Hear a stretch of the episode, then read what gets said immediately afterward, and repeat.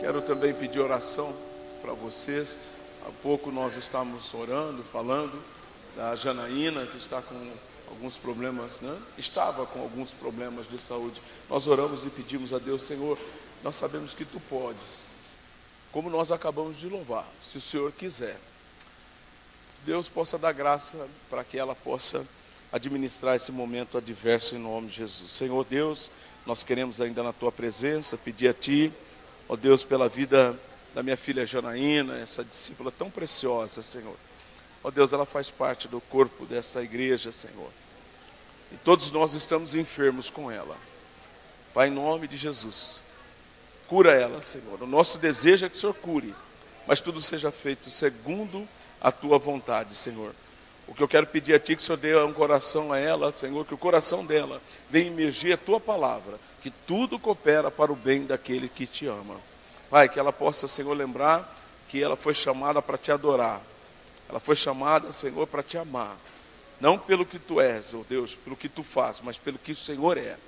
Que ela não venha, Senhor, se prender à circunstância de uma adversidade, mas que ela te adore, Senhor, em nome de Jesus.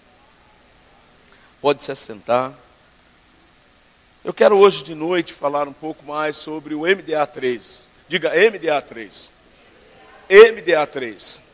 O que, que é o MDA3? Quem sabe dizer o que, que é MDA? É isso, a sigla MDA. Quem sabe?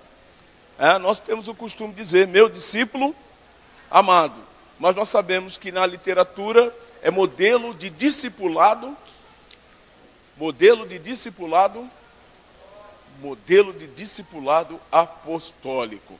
Então, quando nós falamos de MDA 3, nós estamos falando é isso, de um trabalho, de um agir, de uma, é, de uma visão que nós precisamos ter como líderes, tá certo? de estar preparando discípulos e não estar preocupados com a multiplicação da célula. Por quê? Porque se nós tivermos célula ser multiplicada e não houver discípulos para multiplicá-las, com certeza nós não estamos aí fazendo aquilo que nós deveríamos fazer.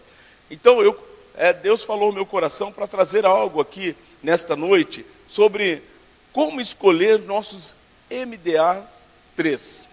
Como eu vou escolher esses MDA 3? Então nós vamos pegar um princípio bíblico que é fundamental. Quem idealizou isso foi Jesus. Então Jesus tem um método, ele usou um método para que ele pudesse fazer a escolha dos teus discípulos. Ele não fez aleatória. Muitas vezes a gente olha e diz, ah, ele acertou na mosca, foi lá e pegou os doze. Não é bem assim. Nós vamos ver nessa noite que as coisas não funcionam da maneira que nós pensamos que elas se deram. Eu quero ler juntamente com você Lucas, capítulo de número 14, evangelho que escreveu segundo São Lucas. O capítulo é de número 14. Nós vamos ver aí a partir do versículo de número 25. E o subtítulo desse capítulo, aqui em Lucas, ele diz: O custo de ser discípulo de Cristo. Nós vamos entender um pouco o custo de ser um discípulo. E nós vamos entender a dinâmica que Jesus usou para que ele pudesse saber, então, quem seriam aqueles que estariam dispostos a pagar o preço, o custo para ser um discípulo. Porque a impressão que nós temos, que basta dizer eu quero ser um discípulo, é tão chique, não é isso? Eu receber um título de discípulo. Mas nós precisamos ver realmente o que é a essência para que eu e você nós nos tornemos discípulos verdadeiramente de Jesus. Então vamos ver aí, Evangelho de São Lucas, capítulo de número 14, do versículo 25 a seguir. Em reverência à palavra do Senhor, aqueles que puderem, por gentileza, nos coloquemos em pé. Ora, iam com ele grandes multidões e voltando-se, disse-lhes. Primeiro princípio, uma, uma, informação, se nós podemos dizer. Jesus ele era sempre seguido de grande multidão. Grande multidão. Versículo 26. Se alguém vier a mim e não aborrecer a pai, mãe, mulher e filhos, e irmão e irmãs, e ainda também a própria vida, não pode ser meu discípulo. Olha que interessante, Jesus, nesse primeiro momento, ele olha e vê uma multidão. Sabe o que, que eu entendo? Gente, fala a verdade. O cara está pregando pra caramba. O cara está em todas as manchetes. Vocês ouviram falar? Tem um aí dizendo que é Deus. Ele está fazendo sinais, está fazendo prodígio, fazendo maravilha. Fala a verdade. Você quer ser discipulado por esse cara que está do teu lado? Por essa dona que está do teu lado? Se Jesus pode, ele está abrindo a inscrição, você pode mandar uma ficha. Você pode mandar para ele lá um currículo para ver se ele pega você para ser discípulo. Fala a verdade. Você quer ser discipulado por essa, por irmãozinho ali que está do teu lado ali, que né, nem deu caras realmente de conversão ainda, mas o mestre está alistando. Vamos falar a verdade. Eu estou no meio da multidão. Você não estaria lá? Eu quero ser discipulado pelo cara. Você quer ser discipulado por um meia boca? Você queria que Judas fosse o seu discipulador? Pergunte para a pessoa do teu lado. Você adoraria ser desafiado por Judas? para ser discipulado por Judas Escariote. É porque alguém pode pensar assim: ah, o Judas, o meio-irmão de Jesus, tá bom. Pelo menos eu estou mais perto da família, mais perto daquele que é o cabeção e tal. Hã? Com certeza, nós, não, pelo amor de Deus, eu quero ser. Havia uma multidão também querendo ser discipulada por ele. Porque ele está fazendo coisas maravilhosas, ele está fazendo sinais, ele está fazendo prodígio, ele está fazendo maravilhas. E ele olha para trás então e diz: Se alguém vier a mim e não aborrecer a pai, mãe, a mulher, a filhos, irmãos, irmãs, e ainda também a própria vida, não pode ser meu discípulo. Eu quero Judas me discipulando. Fala a verdade. Agora o cara moiou. O que, que é isso, Jesus? O senhor está pensando o que, Jesus? Está vendo como que é o negócio? Mas ele prossegue dizendo: Quem não leva a sua cruz e não é, e não se, quem não leva a sua cruz e não me segue, não pode ser meu discípulo. Cruz, na teologia, é sinal de, diga, sofrimento. Sofrimento. Gente, eu não sei de onde nós, alguns, tiraram a ideia no cristianismo, que cristianismo resolve a vida das pessoas. Sabe que cristianismo é bonança. Cristianismo, olha, você precisa se converter. Por quê? tudo na sua vida vai mudar. A tua vida vai melhorar, só espiritualmente. Porque eu vou falar para você, pensa em dor de cabeça, pensa em problema, pensa, pensa em bastante problema. Quando você aceita Jesus, você fala, meu Deus, Satanás, vai olhar para outro, velho. Você só fica olhando para mim? Será que você não tem tempo de olhar para outro? Parece que o, o, o inferno caiu, desabou, desabou tudo sobre a minha vida. Que coisa tremenda. E Jesus disse isso mesmo. Ele está dizendo aqui, olha, se você não tomar a tua cruz, não pode me seguir. Por quê? Ele está dizendo que é um custo para ser discípulo dele. Por quê? Porque a missão que ele tem para os seus discípulos é uma missão custosa. Versículo de número 28. Pois, qual de vós, querendo edificar uma torre, não se senta primeiro a calcular as despesas para ver se tem com que acabar? Olha só o versículo 29. Para não acontecer que depois de haver posto os alicerces e não a podendo acabar, todos que a verem comecem a zombar dele. Gente, fala a verdade, começou a célula, parou a célula, começou isso, não terminou nada. As pessoas ficam zombando. Nós temos que entender que Jesus, quando ele começou a dinâmica da célula dele, ele vai começar a célula dele. Ele começou com o GE. Nós vamos ver isso. O GE não é uma coisa nova. Jesus fez um GE. Depois que ele viu e consolidou a célula, e depois ele começou a pensar na multiplicação. É esses os princípios básicos que ele vai nos apresentar aqui. E aí ele vai em frente, então, que nós não devemos começar nada sem pensar compreendeu? Na conclusão daquilo. O problema nosso é que nós somos bons, empolgados para começar as coisas. Jesus, sabendo que aquela multidão estava empolgada, ele falou: Eu preciso ter um crivo aqui. Por isso que ele olha para trás e olha aí, ó, você está disposto a pagar esse preço? Abandonar pai, mãe e carregar ainda a tua cruz? Com certeza a coisa ficou muito reduzida. Essa multidão já não vai aparecer mais no, no capítulo, não aparece mais em cena. A multidão vai diminuindo. Né? E ele segue ainda dizendo, versículo 30, dizendo: Este homem começou a edificar e não pôde acabar. Versículo 31. Ou qual é o rei que indo entrar em guerra contra outro rei, não se assenta, não se senta primeiro a consultar se com 10 mil pode sair ao encontro do que vem contra ele com 20 mil. Olha só, é lógico, eu não vou entrar numa guerra se eu vou perder essa guerra. Eu preciso saber se o meu exército tem potencial para viver. Entendeu? Para ganhar aquela para vencer, para ganhar aquela guerra. Por quê? Porque eu não quero correr riscos. Então ele também entendeu isso. Ele não poderia começar o ministério se ele corresse risco com algumas pessoas que, num devido momento, calculado, é isso, aquilo que era necessário para vencer aquela guerra, ele tivesse alguns soldados que desistissem. Por isso que no discipulado, quando você vai escolher um discípulo, uma discípula, você precisa saber que ele vai até o fim na guerra. Ele não vai, ela não vai parar no meio do caminho. Por quê? Porque é aquele discípulo que está com a mesma, o mesmo entusiasmo que você, com a mesma visão. A vitória é nossa pelo sangue de Jesus. Ele sabe que o momento pode ser difícil, mas que a vitória está garantida. Eu quero profetizar sobre a tua vida. A vitória está garantida sobre a tua vida. A vitória está garantida sobre a tua vida. A vitória está garantida sobre a tua célula. A vitória está garantida sobre o teu setor. Está garantida a nossa vitória. Jesus ele sabia muito bem que ele não podia listar qualquer um. Por quê? Porque ele tinha feito um cálculo de vitória. Ele é um senhor, ele é um general de vitória. E ele não entra em guerra, nenhuma batalha para perder. Você nunca vai ver na Bíblia Jesus perdeu uma batalha. Deus perdeu uma batalha.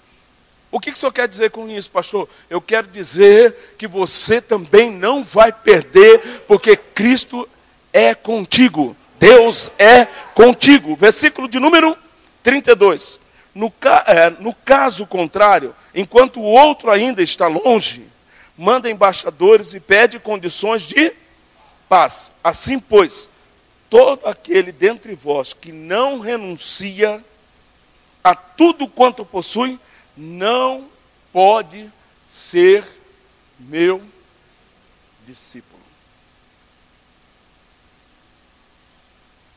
E o versículo de número 34 bom é o sal. Mas se o sal se tornar insípido, com que há de, se, de, de restaurar-lhe o sabor? 35.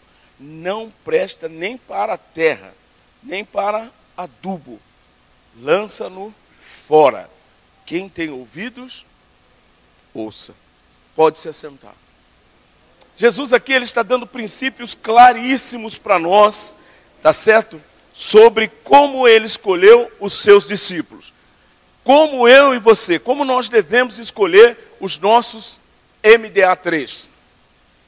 Jesus está dando aqui um princípio da escolha dele para 12, ele está começando o ministério. Jesus ele começa uma rede, ele começa com uma visão, é certo, de que ele já vai estabelecer uma rede. Ele vai começar uma nova ideia sobre religião. Ele vai desconstruir tudo aquilo que aquela nação vivia embaixo daquele jugo religioso. E agora ele vem com uma novidade. O MDA é a mesma coisa nos dias nossos, é uma novidade, é muito novo. Tem muitas coisas que nós ainda não sabemos e nós precisamos estar aberto ao novo. O grande problema, sabe qual é? Nós não gostamos de mudança. Ninguém gosta de mudança. Principalmente quando nós já criamos conceitos. Sim ou não? É, eu não sei quantos já assistiram o Sócio. Quem já assistiu aqui um programa que passa na televisão que chama-se O Sócio, no History? Entendeu? Lá no canal 83 da NET. Se você pudesse ter um entretenimento, faça alguma coisa produtiva. Eu gosto de assistir essas programações, sabe por quê? Porque ele dá muitas dinâmicas que podem ser aplicadas para o reino de Deus.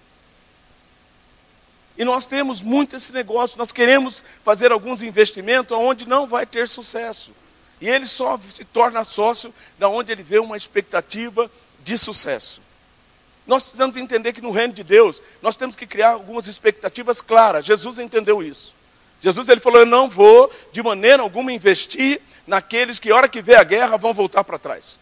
Eu não vou investir naqueles que, hora que olhar o monumento, a construção que eu quero fazer, ele vai dizer não vai dar certo, ele vai molhar, ele vai voltar para trás. Jesus entendeu muito bem que o critério que ele tinha que usar precisa ser, precisava ser um critério muito certo, muito justo, porque ele não tinha margem de erros. Sabe qual é o grande problema? Sabe qual é a maior frustração de um líder? É ter uma expectativa que ele vai levantar, vai ter um discípulo, uma discípula, ele investe, ele investe, ele investe, e na hora que ele chega com o desafio, na hora que ele chega ali com uma direção, esta pessoa vira para ela e fala: Não era isso que eu pensava. Não era isso que eu queria. Gente, fala a verdade. Fala a verdade. Isso não é fácil. Isso nos desanima. Isso tira uma, olha, quebra o líder. Então nós temos entendido que nós temos que ter esse modelo do Senhor para que nós venhamos aí definir os nossos MDA 3. Então o primeiro passo que Jesus tomou foi o passo de, de, de estar aí dando aí, definir claramente o que? De dar o conhecimento de quem ele era. A primeira preocupação que Jesus teve, ele falou: Eu preciso deixar claro para aqueles que realmente vão se tornar os meus discípulos, os potenciais. O que, que eu quero mostrar aqui? É que no primeiro momento, você é líder. Quantos aqui são líderes? Ou tem uma expectativa? Eu quero ser um líder e quero ser um líder de sucesso. Eu quero dizer que um líder de sucesso, ele só consolida o seu sucesso se ele tiver sucessor. Esse que é o grande problema. Eu não posso ficar aí né, discipulando pessoas que não queiram se tornar o meu sucessor. É isso que Jesus olhou para trás e falou: galera, vocês querem fazer o que eu faço? Todo mundo gostaria. Quem não gostaria de fazer o que Jesus está fazendo? Curar. Poxa, tinha até dois irmãos endemoniados que tentaram. Apanharam dos endemoniados e saíram pelados correndo. Gente, pensa você na cidade de Campinas saindo correndo pelado na 13 de maio. Pelado, apanhou de endemoniado e sai peladão. Entendeu? Sai lá com o negócio balançando, lá outra lá sai, se for mulher balançando tudo lá e sai correndo para a cidade. Apanhou de endemoniado. Coisa terrível. Todo mundo queria, de qualquer forma, fazer os sinais, os prodígios, as maravilhas, é novidade, que coisa linda. Só que Jesus olhou e falou: não dá certo esse negócio. Jesus falou: eu preciso fazer a escolha certa. Então o que, que Jesus fez? Eu preciso me dar a conhecer a eles. Eu preciso fazer com que eles me conheçam. Vamos ver isso lá no Evangelho de João, capítulo de número 1, e versículo do número 35 a seguir.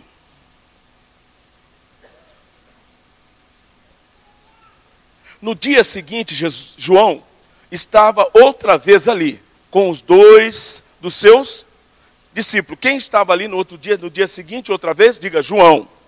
João estava ali. E olhando para Jesus que passava, disse: Eis o Cordeiro de Deus. João ele olha para Jesus e diz: Ó, ó, Olha ele aí, ó. lembra que eu estava falando? Eu sou a voz que clama no deserto. Lembra que eu falei que vem um que eu não sou digno de desatar? Olha aí a sandália dos teus pés. É esse aí, ó. É esse aí o Cordeiro de Deus. O primeiro princípio que eu aprendo é que Jesus ele precisava deixar claro para aqueles que eram postulavam ser discípulos dele, entender, ele é o Cordeiro de Deus que tira o pecado do mundo. Ele tinha que se dar a, conhecer. Versículo 37. Aqueles dois discípulos ouviram-no dizer isto e seguiram Jesus. Olha aí que interessante. O João está falando, dois discípulos dele ouviu ele dizer isso, eles passaram, eu vou com esse cara. Ele é o Cordeiro de Deus? É Ele que na palavra diz que nós temos que seguir. É Ele, eu estou indo com Ele. Eles ouviram isso e deram-se a conhecer e já foram seguindo Jesus. 38. Voltando-se Jesus e vendo que o seguia, perguntou-lhes: Que buscais? É interessante você também fazer essas perguntas para aqueles que querem, né, fica olhando para a célula, ai que bonito, você lidera a célula. Eu queria tomar de conta disso. Tem muita gente que gosta disso, né? Os nordestinos entenderam muito bem o que eu falei, né? Eu queria tomar de conta desse negócio. Tomar de conta desse negócio, não é bem assim. Nós achamos que é só pegar ali na célula, liderar, eu sou o cara, eu que estou pregando aqui, eu sou o pregador da célula. Hã? Não é bem isso. Não, não. Nós temos que lembrar que é necessário que ele cresça e eu diminua. Quanto mais um líder de célula aparece, menos ele está fazendo o que deveria estar fazendo.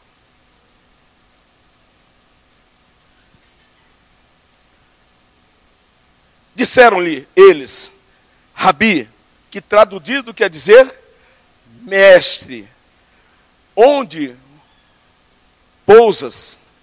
Respondeu-lhes, vinde e vereis. Foram, pois, e viram onde pousava, e passaram o dia com ele, e era cerca da hora décima. Versículo de número 10. André, irmão de Simão, Pedro, era um dos dois que ouviram Jesus falar e seguiram a Jesus. Ah lá, ouviu ele falar. Ele chamou primeiro a seu irmão Simão e disse-lhe: Havemos achado o Messias, que traduzido quer dizer ungido.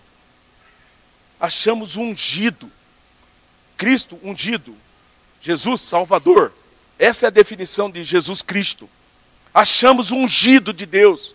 Achamos o escolhido de Deus. Nós achamos o Verbo encarnado. Eles entenderam isso. Versículo 42. E levou a Jesus. E Jesus, fixando os olhos nele, disse: Tu és Simão, filho de João. Tu serás chamado Cefas, que quer dizer Pedro. Continua ainda a palavra de Deus. 43. No dia seguinte, Jesus resolveu partir para a Galileia. E, chamando a Filipe, disse-lhe: Segue-me. Ora, Filipe era de Betsaída, cidade de André e de Pedro. Filipe achou a Natanael. Diga, achou a Natanael. Você percebe que o que? Ele já começou a olhar aí, tá certo? Dentro dessas pessoas que estavam seguindo ele, ele já começou a apacentar este pessoal. Quando nós começamos a ter as pessoas fluindo, afluindo para a célula, nós precisamos apacentar estas pessoas. O que é apacentar estas pessoas? Crie um grupo. Mande mensagem todos os dias. Todos os dias mande uma mensagem de encorajamento, uma mensagem de Deus, uma mensagem de alegria, uma mensagem de esperança, uma mensagem de amor. Apacente as minhas ovelhas. Diga para a pessoa que está ao teu lado: nós temos que apacentar as ovelhas. O líder de célula ele tem que saber que ele tem a responsabilidade, não é só de pegar ali o momento da liderança da célula, como chamam alguns e queiram moderar, não sabe nem o que isso significa. O momento de liderar ali, de replicar a mensagem de domingo no modelo de célula, tá certo? ele acha que aquilo ali é tudo. Não, nós devemos entender que uma célula, ela começa quando ela é das 19 ou das 20, das 20 horas às 21 horas, esse é o momento menos, menos que preocupa. Por quê? Porque o verdadeiro líder de célula, ele atua das 21 às 20 horas da próxima célula. Você não entendeu ainda? É a semana toda, é todo dia, toda hora, sem cessar. Você pode aplaudir o Senhor, porque esse é o cuidado que nós devemos ter. É essa a visão. O líder de célula não é um momento, só um momento que ele está ali. E ele vai chama Natanael. Perguntou-lhe Natanael: Pode haver coisa bem-vinda de Nazaré? Disse-lhe Filipe: Vem ver. Ele está se dando a conhecer. Eu sou de Nazaré. De Nazaré, uma cidade sem expressão, pode vir coisa boa. Sabe o que eu quero dizer? Deus escolheu você e viu você como uma coisa boa. Quem sabe a sua família é uma família desacreditada. Pastor, eu não faço parte da família Laurindo, mas podia fazer. Ou família desacreditada. Deus, Deus tem feito coisas, gente, pensa numa família que Deus tem feito coisas tremendas. Olha, traz o André, traz o Anderson, está trazendo o Mateus de volta, a André, gente, vamos aplaudir o Senhor. Pode vir coisa boa dessa família. Lá da Vila Rica vai sair alguma coisa boa. Lá ninguém presta. Lá ninguém vale nada. Há lugares que as pessoas falam, ah, você é da Vila Bela, você é da Vila Rica, não vai dar nada. Naquela família não deu ninguém que preste. Eu quero dizer uma coisa: nas mãos do Senhor Jesus, tudo tem jeito, tudo presta. Ele ainda é o mestre da restauração. Ele é o Deus restaura. Ele é o Deus que restaura. Mas para tudo acontecer, nós precisamos ter células aproximar as igrejas das pessoas. As pessoas estão desacreditadas de igreja. Nós precisamos ir para a célula, tudo acontece na célula.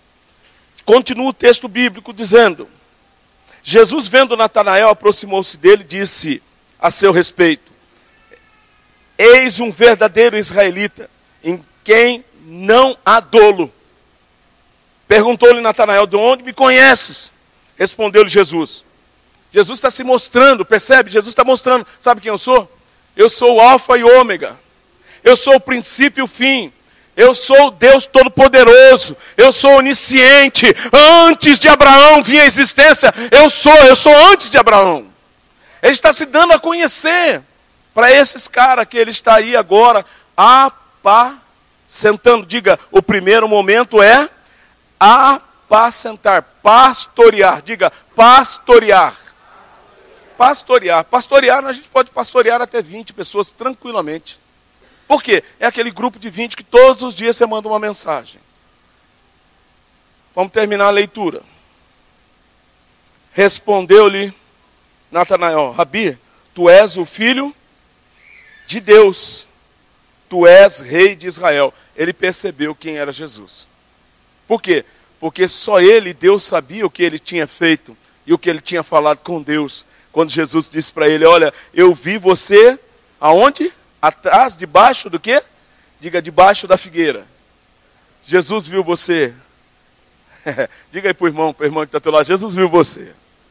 Pastor, mas eu não estava embaixo da figueira, mas ele viu você, ele encontrou você. Você está aqui, sabe por quê? Porque ele viu você, ele encontrou você. Ele te viu, ele te encontrou. Jesus está se dando a conhecer, Jesus está pastoreando esses homens. Versículo de número 50 ao que lhe disse Jesus. Porque te disse: Vite, vite, debaixo da figueira, cresce, coisas maiores do que essas verá. Gente, sabe o que eu quero dizer? Quando nós começamos a fazer a obra de Deus, a gente vê coisas muito maiores. Eu já vi cada coisa Deus fazer, que se tivesse tempo para falar aqui, meu Deus. Já vi Deus tirar pessoas de cadeira de roda. Eu orei para que essa pessoa levantasse. Não gosto de ficar falando, porque dá a impressão que a gente quer se vangloriar. Não, coisas maiores Deus vai fazer através da tua vida. Eu já pude salivar no chão, fazer lodo e orar e ungir os olhos de uma criança que foi curada de uma enfermidade incurável, diagnosticada pela Unicamp. Você pode, Deus vai usar você para fazer coisas maiores. Ele diz: Olha, Natanael, você está você tá muito feliz. Você está tão feliz só porque eu falei que te vi debaixo da figueira? Eu vou fazer através de você coisas maiores, muito maiores. Você percebe que ele está só motivando, incentivando aquele que ele está pastoreando. Diga, pastoreando. É aquele momento que você está dizendo para aquelas pessoas que estão na célula: Olha, Deus quer usar você poderosamente. Diga para a pessoa que está ao teu lado: Deus quer usar você poderosamente. Deus quer fazer coisas tremendas através de você. Você não imagina o que Deus vai fazer através de você. Ei, você, se você pudesse ver o que Deus tem me mostrado, ei, você vai ver que coisa linda Deus vai fazer. Versículo de número 51.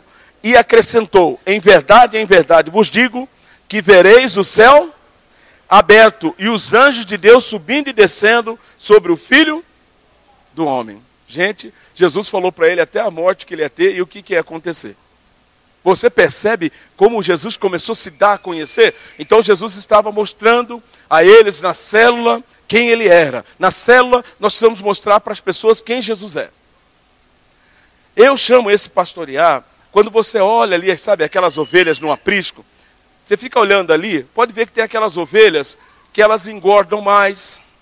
São as ovelhas que vão dar mais lã, você vai olhando aquelas ovelhas que têm a preocupação com as outras ovelhas na célula. Está vendo? No pastorear, é esse o segredo do líder da célula. É olhar para os membros na célula e ver aquelas ovelhas sadia. Diga, ovelha sadia. O que, que acontece com ela? Está vendo? Ovelhas sadias geram ovelhas sadias. Se a célula e o líder de célula não é sadio, o que, que ele vai gerar? Percebe? Então, no pastorear, eu tenho que ver as, as ovelhas sadias. Por quê? Porque essas ovelhas sadias, elas vão ser o quê? Diga, reprodutora.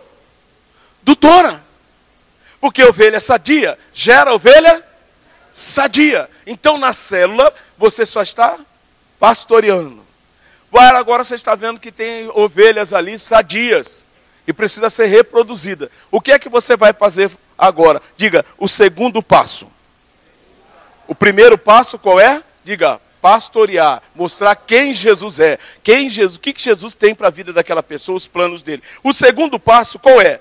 É começar agora a acompanhar a companhia constante. Jesus agora, ele começa uma companhia constante com essas ovelhas que ele vê que vai reproduzir. Ovelha sadia gera ovelhas sadias. Então ele separa essas ovelhas sadias e começa o acompanhamento inicial com elas. Olha aí, a dinâmica de Jesus é. Parece que Jesus entendeu na comunidade Deus Restaura. Ele aprendeu aqui, ele viu nós aqui e aplicou lá. É, eu desconfio que ele é onisciente, ele já sabia que nós tínhamos a dinâmica certa aqui. Eu falou, vou colocar aqui. Hum. Vamos lá, rapidão. Marcos, Evangelho de Marcos, capítulo de número 1, versículo de número 16 a seguir.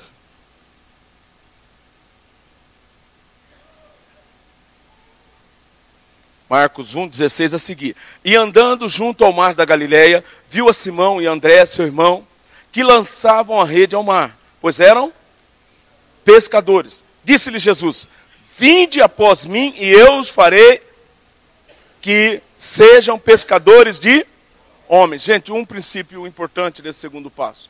Quando ele começa agora, entendeu? Ele pastoreou, ele viu uma ovelha sadia, olha, é sadio. Pescador, pescador é um cara de esperança, é um cara de muita expectativa. Gente, vou falar a verdade, ser pescador é uma coisa séria. Você precisa conversar com o RG. O RG é um cara sério para isso. Nós ficamos dois dias numa pousada, não pegávamos nada, mas nós ficamos ali com perseverança. Vamos pegar, nós vamos pegar. Nós saímos de lá acreditando que nós vamos pegar. Não pegamos nada. Mas nós temos a esperança que a próxima nós vamos pegar. Pescador é gente de esperança. Por quê? Porque ele vai no mar, lança rede, não pega nada, mas ele não diz que vai deixar de ser pescador. Nós precisamos aprender isso. Tem muita gente que começa na célula, vai lá com uma expectativa tão alta e as coisas não acontecem no tempo dele, pronto, já quer voltar. Não vou ser mais pescador, não quero mais saber de célula. Eu não quero mais saber desse negócio. Esse negócio não é assim, não. Gente, nada acontece do dia para a noite. Tudo precisa ser trabalhado. Nós temos que investir tempo, oração. Nós temos que investir nisso. Versículo 17. Disse-lhes Jesus: Vinde após mim, eu farei que sejais pescadores de homem. 18. E deixando logo as suas redes, o seguiram. Um princípio importante: quando você começa a acompanhar, você tem que ver se essas pessoas que você passou a acompanhar estão querendo te seguir. É outro momento, é o segundo passo. Jesus começou a perceber.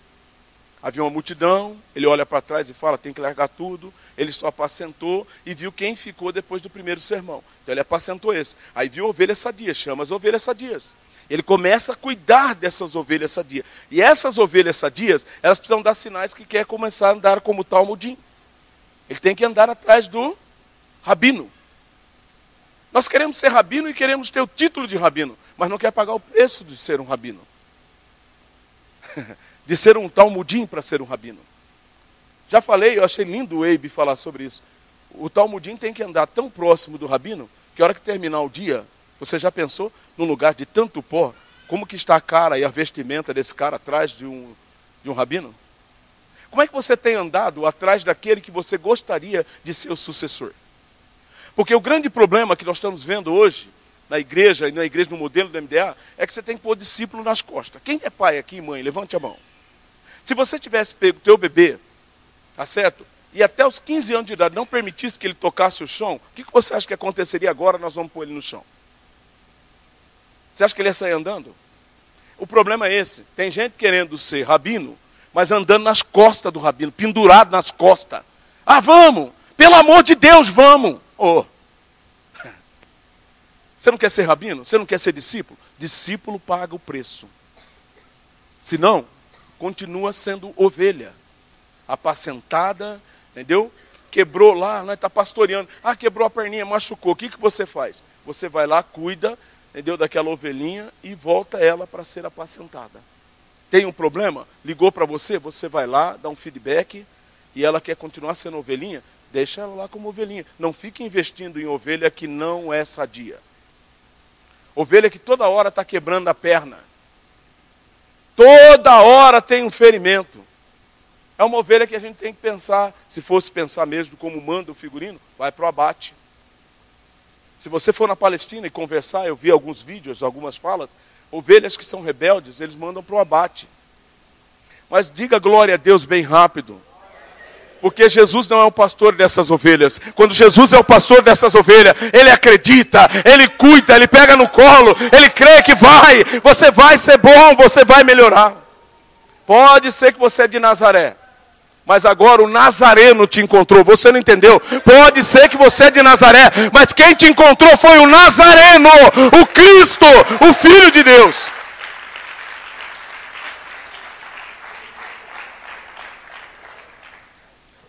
E ele diz aqui: e deixando logo as redes, o seguiram.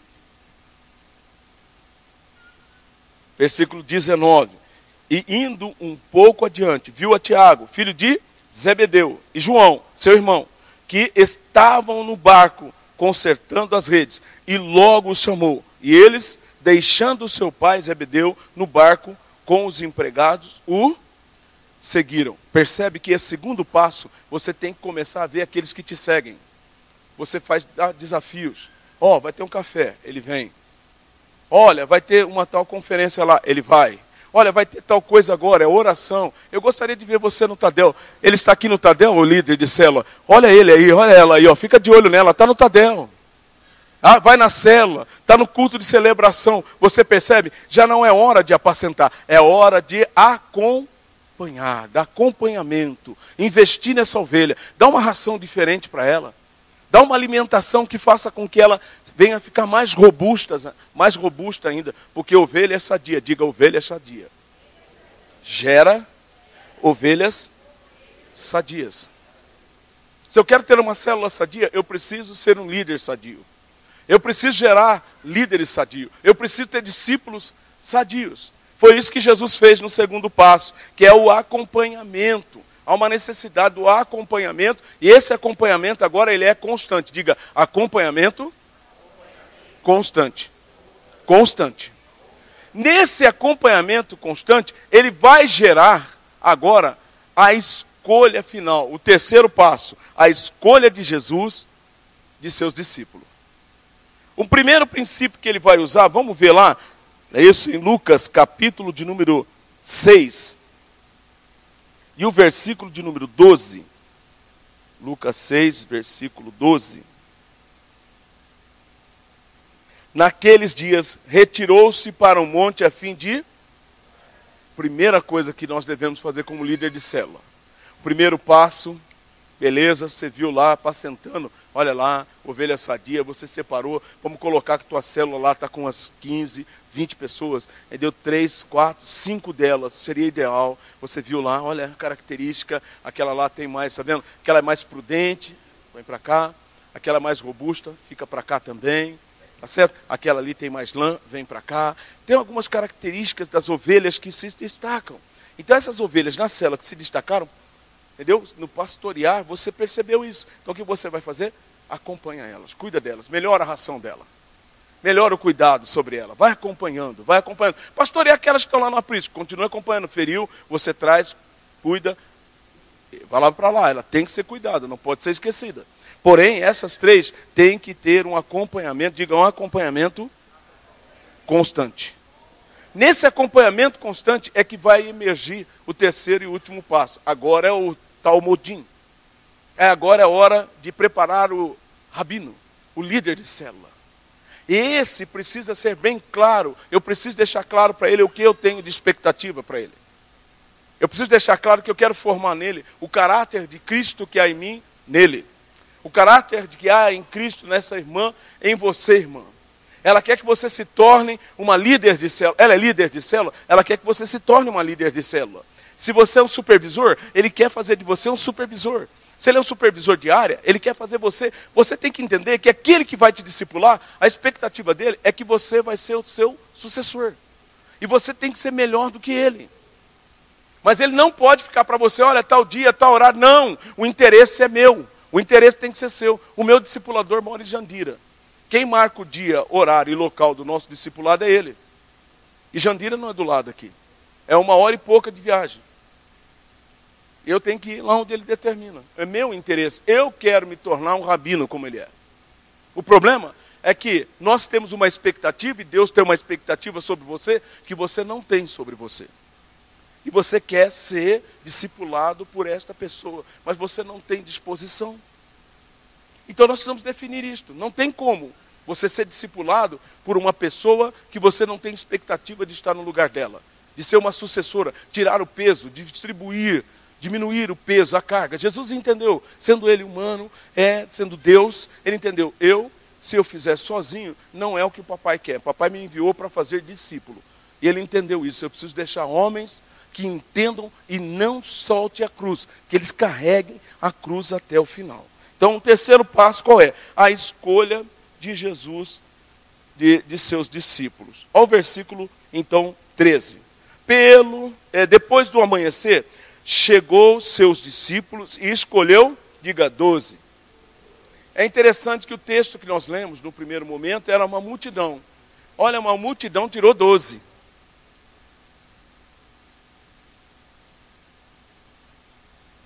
Uma multidão doze. Eu fico a pensar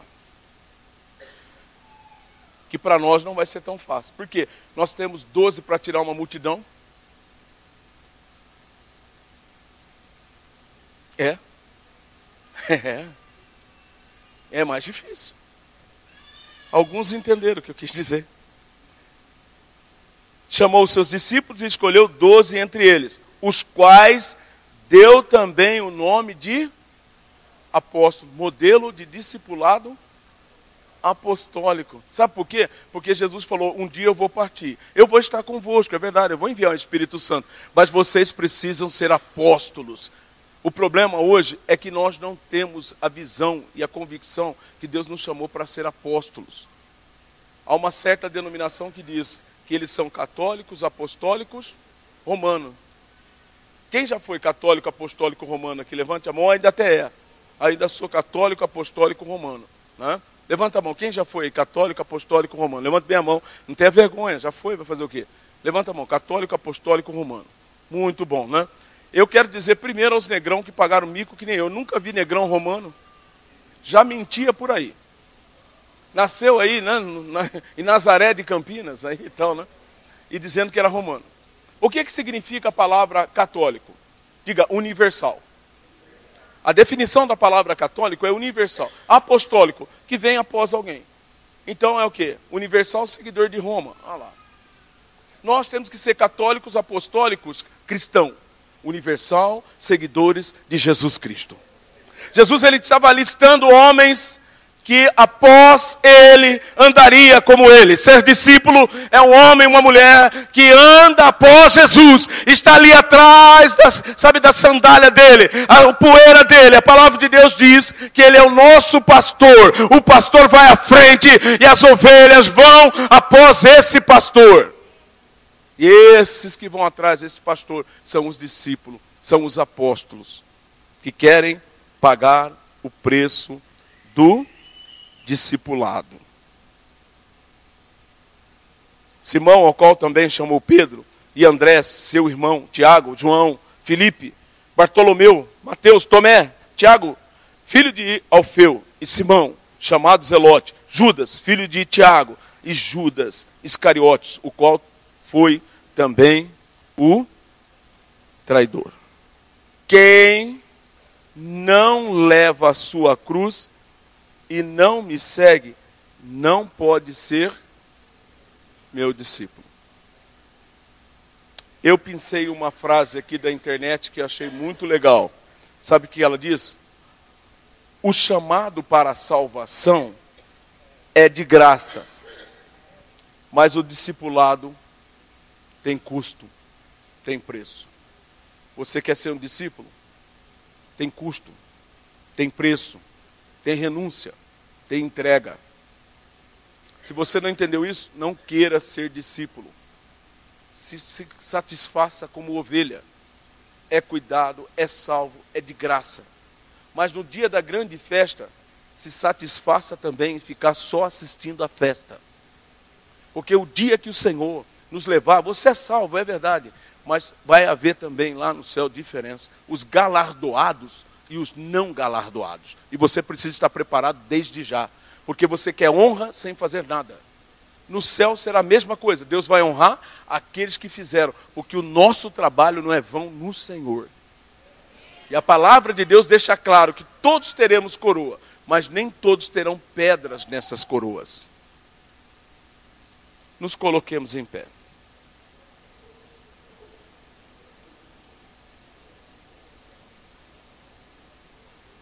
Obrigado. O chamado para a salvação é de graça, mas o discipulado tem custo. Se você quiser pagar o preço, quando você for desafiado a ser um discípulo ou uma discípula, sabe que você tem que pagar preço. E uma, ninguém tem que te carregar nas costas. Sabe por quê? Porque uma criança que você, uma pessoa que você vai carregando nas costas, no momento de colocar ela no chão, para ela começar a andar, você não fizer isso, ela vai definhar. Ela não anda. A criança ela precisa, num determinado momento, ir para o chão, gatinhar. Ele tem que buscar o equilíbrio nas duas pernas. O discipulado tem isso. Nós precisamos parar com isso. Eu orientei o pessoal. Discípulo que é discípulo corre atrás do mestre segue-me. O Jesus não ficava seguindo. Ô, Pedro, você não vai mesmo? Ô, você não vai mesmo? Ô Bartolomeu, ô, opa, o que, que é isso? Eu estou com meus líderes quase desfalecendo, porque está correndo atrás de pessoas, correram tanto, e agora na hora do desafio, voltaram para trás. E se nós não tivéssemos Jesus, seríamos uma vergonha, porque Ele quer construir uma grande cidade. E Ele quer usar a minha e a tua vida para que essa cidade se torne grande. Ele quer vencer uma guerra que Satanás pensa que já venceu. Mas Deus quer usar a minha e a tua vida para declarar que a derrota dele já está determinada no nome de Jesus. Agora, para isso acontecer, nós temos que pagar o preço. E o versículo 27 deixa claro: quem não leva a sua cruz e não me segue, não pode ser meu discípulo. Se eu tivesse lembrado essa semana, eu recebi um videozinho que eu posso aqui externar para vocês. Sabe como é que é esse videozinho? É um videozinho que tem várias pessoas caminhando com uma cruz assim nas costas. Quando já viram isso? É. Ele é bem, já bem antiguinho. Então tem várias pessoas carregando assim, e aí um, um reclama do peso, aí dá uma paradinha, o serrote vai lá e corta um pedacinho da cruz. Aí continua andando, andando, ele reclama mais um pouquinho do peso e corta mais um pedacinho da cruz. E eles andam um pouco mais e chegam a um abismo. E aí aqueles que não reclamaram e tomaram a tua cruz e seguiram Jesus, passam suavemente por essas cruzes, entendeu? Que estão do tamanho que é o abismo. Mas esse que cortou a cruz não consegue passar o abismo. Sabe o que eu quero dizer, irmão? Tome a tua cruz. Não reclame, não. Você é escolhido de Deus. Deus é contigo. Deus tem planos e propósitos para a tua vida. Ele escolheu você para ser um discípulo. Tome a tua cruz e siga-me. Não queira simplesmente ser um salvo, não. Deus escolheu você para fazer histórias. Uma história tão linda, escrita pelo dedo de Deus. Eu quero desafiar você nesta noite, no lugar que você estiver, colocar a mão no teu coração e começar a orar e falar: Deus, eu quero ser um discípulo. Mas se você não tiver essa convicção, não faça. Por quê? Porque senão nós temos um Deus que conhece. Natanael, eu estou te vendo aí debaixo da figueira, Natanael. Deus conhece a minha atitude e a sua atitude. Nós podemos estar aqui com a mão no coração, mas não é porque só mandaram. O meu coração não está nele. Eu não estou disposto a entregar, renunciar a tudo, para que eu possa fazer com que ele seja o meu, eu possa ser o meu, o meu líder, meu mestre. Ele possa ser o rabino da minha vida. Tu és o mestre. Eu encontrei um rabino, o verdadeiro rabino que é Jesus. E eu vou falar: nenhum de nós passaríamos no crivo que era do judaísmo para se tornar um rabino. Nós não íamos passar nem na primeira instância. Por que, que ele escolheu Galileu?